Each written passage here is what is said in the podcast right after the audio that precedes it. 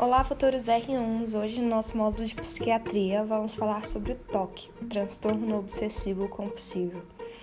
Esse transtorno, o indivíduo ele vai apresentar pensamentos obsessivos e esses pensamentos vão gerar uma ansiedade intensa que serão amenizados por, um, por atos compulsivos. Ele pode ter só compulsão ou só obsessão. Então, o que seria esse obsessão? Obsessão são pensamentos ou imagens impulsivas, recorrentes, persistentes e indesejáveis, que vão levar esse indivíduo a um elevado sofrimento e ansiedade. Por exemplo, ele pode ter é, uma obsessão por sujeira ou contaminação que vai gerar uma compulsão de uma lavagem frequente nas mãos. É, pode ter uma obsessão na dúvida, que vai gerar uma compulsão de uma verificação tremenda. Pode ter é, vários outros tipos de compulsão, de obsessão. E o que é compulsão?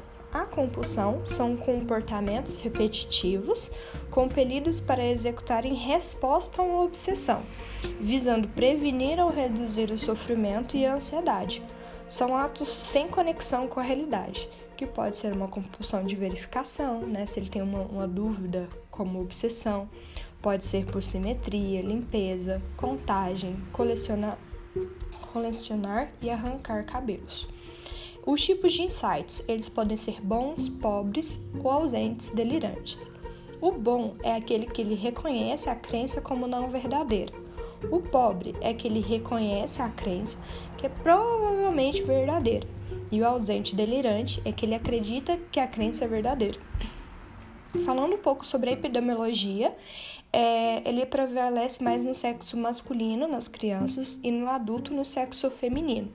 Tem uma idade de início mais ou menos aos 20 anos, as mulheres elas têm mais é, as compulsões por limpeza e os homens por simetria e pensamentos proibidos. Tem um alto risco de suicídio e a, o aumenta a prevalência quando, quando é associado com depressão.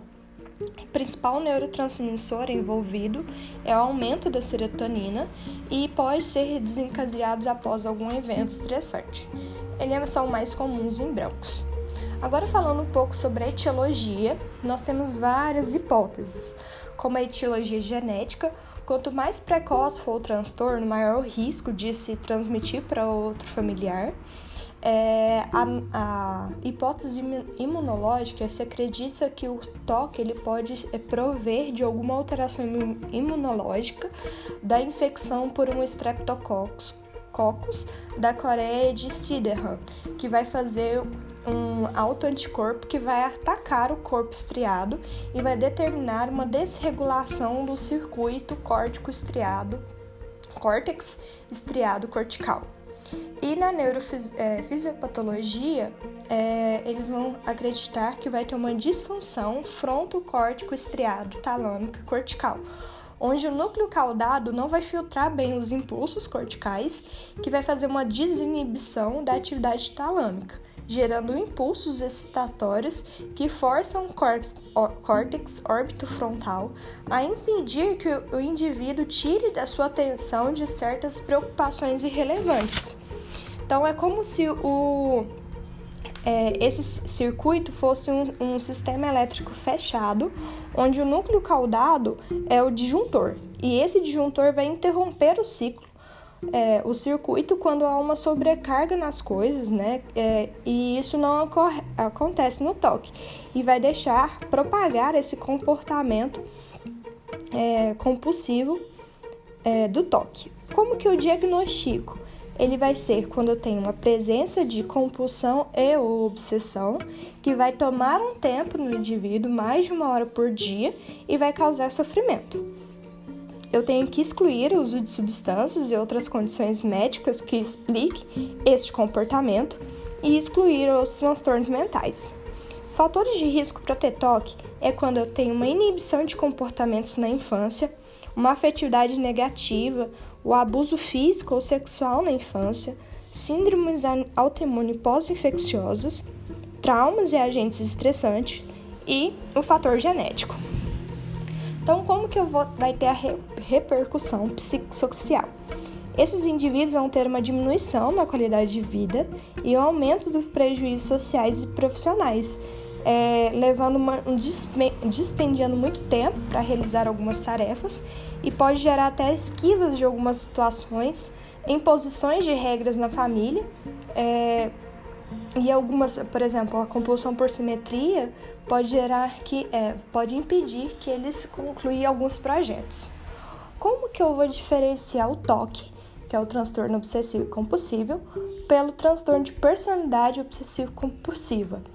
O transtorno de personalidade obsessiva compulsiva, ele vai ter uma aceitação daquele comportamento dele como parte intrínseca de sua personalidade e não vai possuir uns pensamentos obsessivos ou um comportamento em resposta a ele. Nada mais é do que um padrão mal adequado, duradouro, disseminado de um perfeccionismo ex excessivo e uma rigidez muito alta de controle das coisas. Já o toque não, ele vai ter uma angústia, uma falta de controle para esse impulso, vai ter comportamentos para realizar, para tentar amenizar essa, essa angústia. Como que eu trato toque?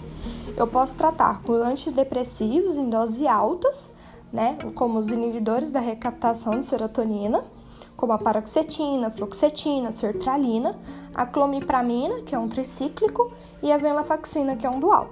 Eu também posso fazer associações com antipsicótico para potencializar o meu tratamento.